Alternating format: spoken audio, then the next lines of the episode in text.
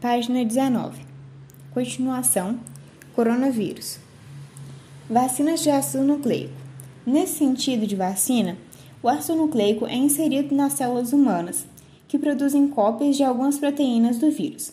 Em suma, a maioria dessas vacinas codifica a proteína spike do vírus. De pelo menos 20 equipes estão trabalhando no desenvolvimento de vacinas que utilizam informação genética de DNA ou RNA viral. São vacinas fáceis de desenvolver, pois envolvem apenas o material genético, não o vírus.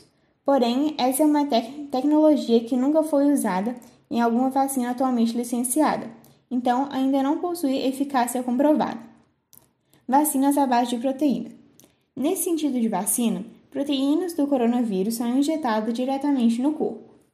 Da mesma forma, fragmentos ou involucros de proteínas que imitam a estrutura do vírus também podem ser usados.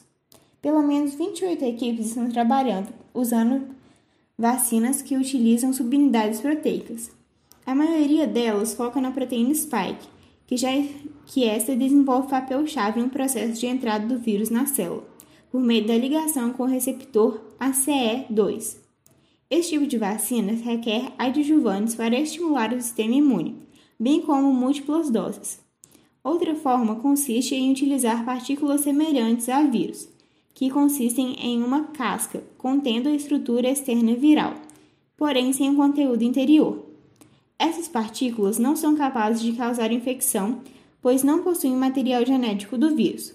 Têm capacidade de gerar resposta imune forte, mas são difíceis de serem reproduzidas.